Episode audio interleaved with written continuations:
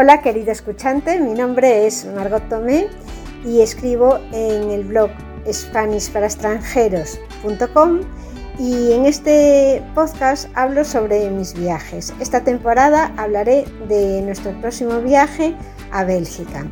Por un lado, incluiré artículos que voy leyendo de, de otros escritores y de otros blogs.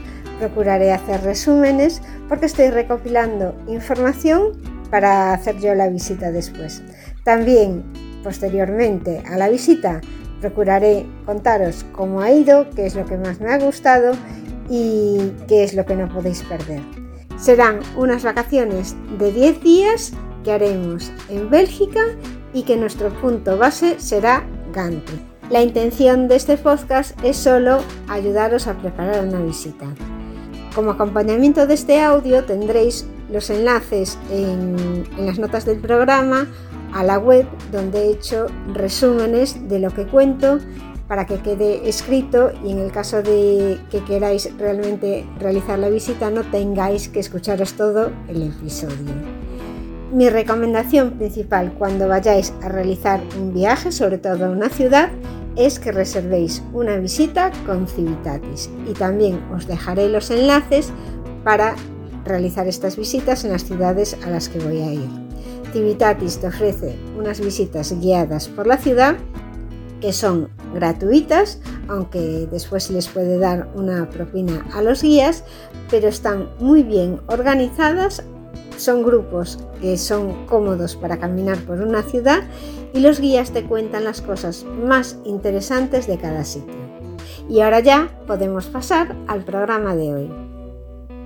Para quienes no conozcan a Ungante o quieran retomar su idilio con la capital de Flandes Oriental, que vio nacer a Carlos V, he dispuesto una serie de ideas y consejos rescatados de un cuaderno de notas que llevo siempre cuando voy de viaje y con los que podrás aprovechar al máximo la estancia en la ciudad.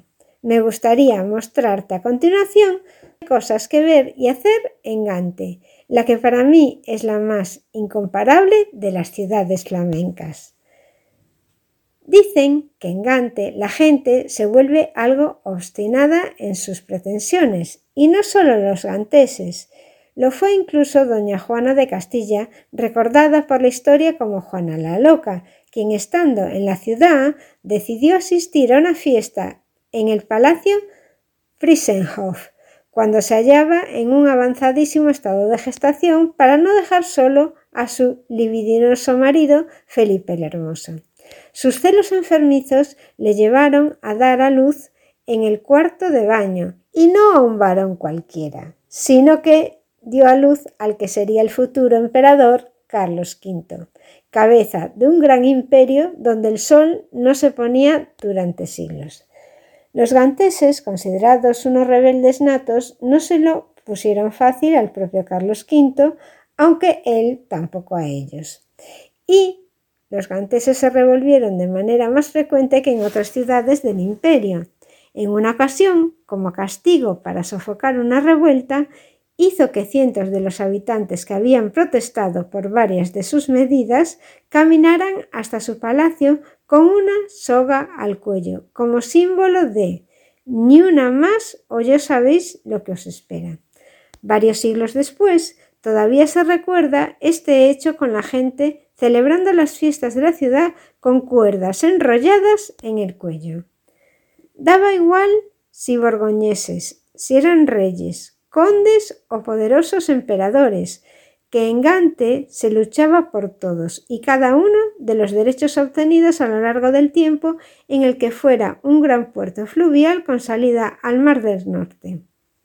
Su riqueza fomentó un burgo fuerte y se rentabilizaban las mercancías que llegaban en barco por los ríos, el río Lys y el Escalda, una confluencia más que casual que había facilitado el nacimiento y posterior expansión de la ciudad.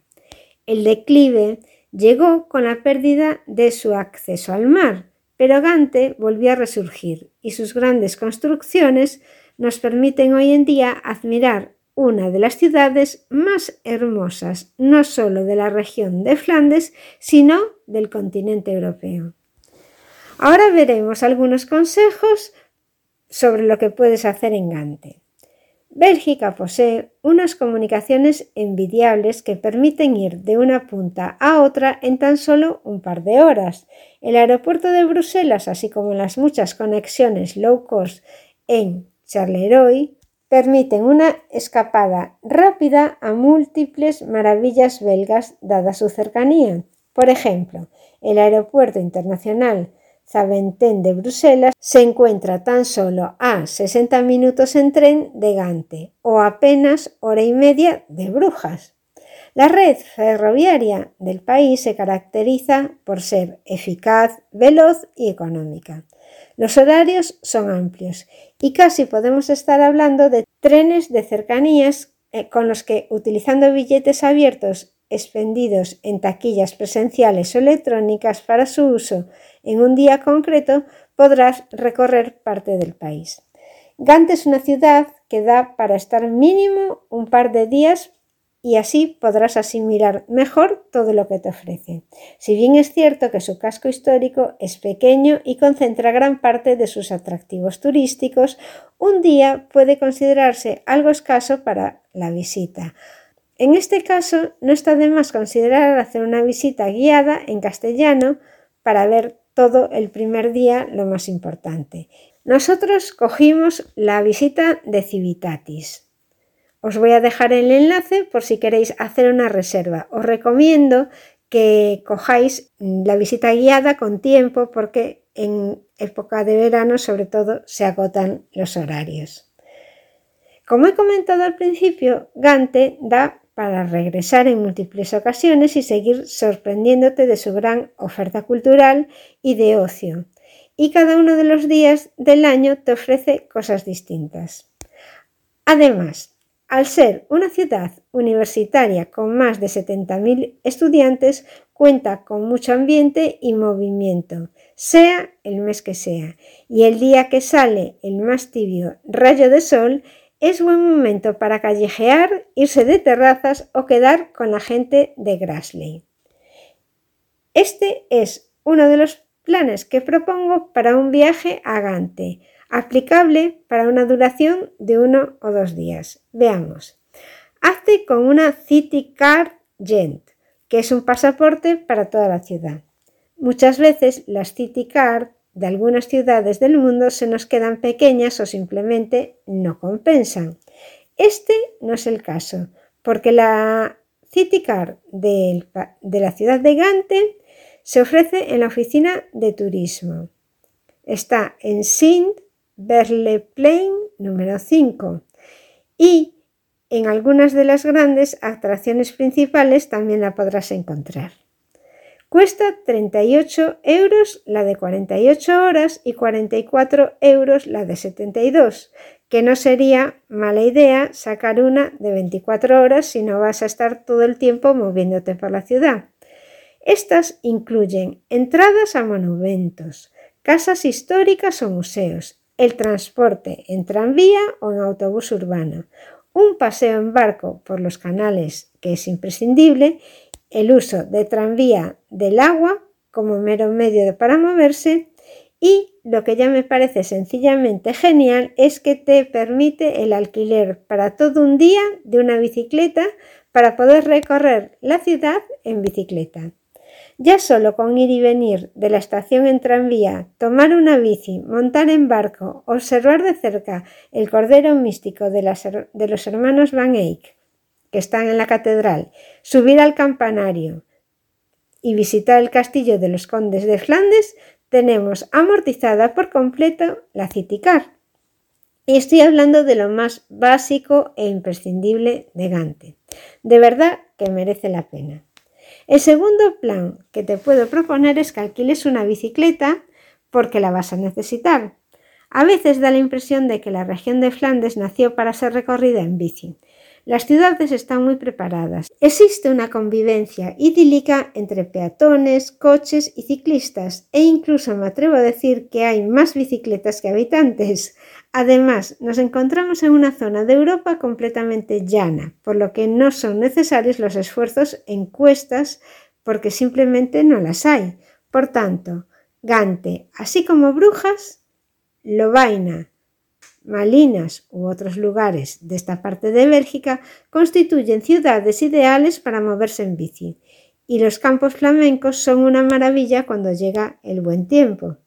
En el centro de alquiler de bicis Gen Centrum, que está en Emily Brown Plain, entre la iglesia de San Nicolás y el campanario, o en el que hay junto a la estación St. Pieters, uno puede hacerse con una bicicleta normal por 7 euros mediodía, 9 euros día completo o 20 euros el fin de semana.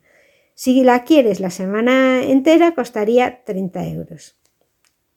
También puede ser gratis si has adquirido la City Car Gen. También disponen de bicis eléctricas o tandems con los que puedes ir con otra persona.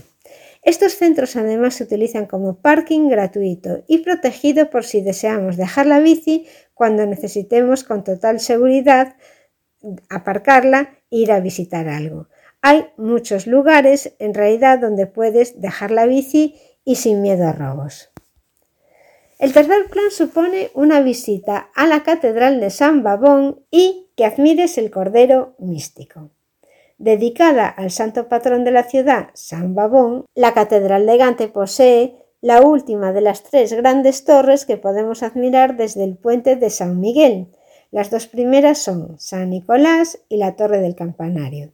Se trata de una de las joyas del gótico flamenco, la misma que albergara el bautizo del emperador Carlos V, su máximo benefactor económico es un auténtico museo con grandes obras de arte, no solo pictóricas, sino también escultóricas. Aquí podrás ver algunas de las obras de Rubens. El altar mayor en mármol entremezcla blanco con negro y es absolutamente maravilloso. También podrás perderte entre los labrados sepulcros de obispos y ricos donantes que allí fueron enterrados. La entrada es gratuita desde las ocho y media hasta las seis en verano y desde las ocho y media hasta las cinco en invierno. Pero si hay que escoger una sola cosa de la Catedral de San Babón, no es su nave central abovedada o sus retablos barrocos.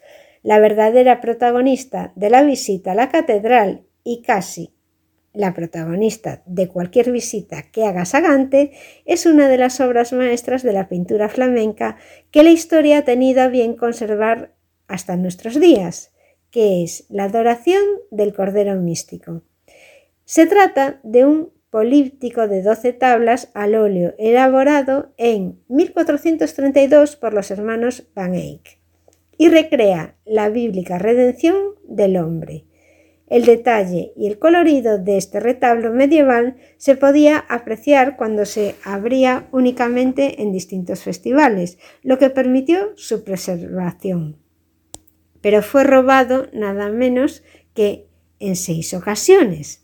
En una de ellas Napoleón se lo llevó al Louvre, como hizo con tantos cuadros, mientras que durante la Segunda Guerra Mundial fue robado por los nazis y guardado en una de las minas de sal germanas que hallaron los famosos Monument Men, que se ocupaban de recuperar y proteger obras de arte durante la contienda.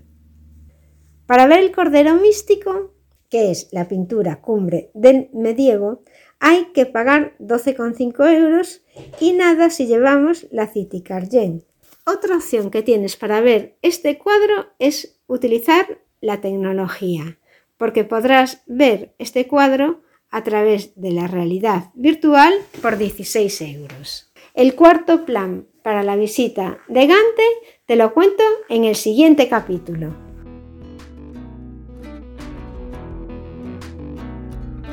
Hasta aquí el programa de hoy. Muchas gracias por haber escuchado el podcast. Os recuerdo que dejo todos los enlaces de los sitios para visitar y de las excursiones gratuitas de Civitatis, el enlace para que podáis reservar. Mi nombre es Margot Tomé, me podéis encontrar en SpanishParaExtranjeros.com y os espero en el próximo programa donde seguiremos hablando de Bélgica.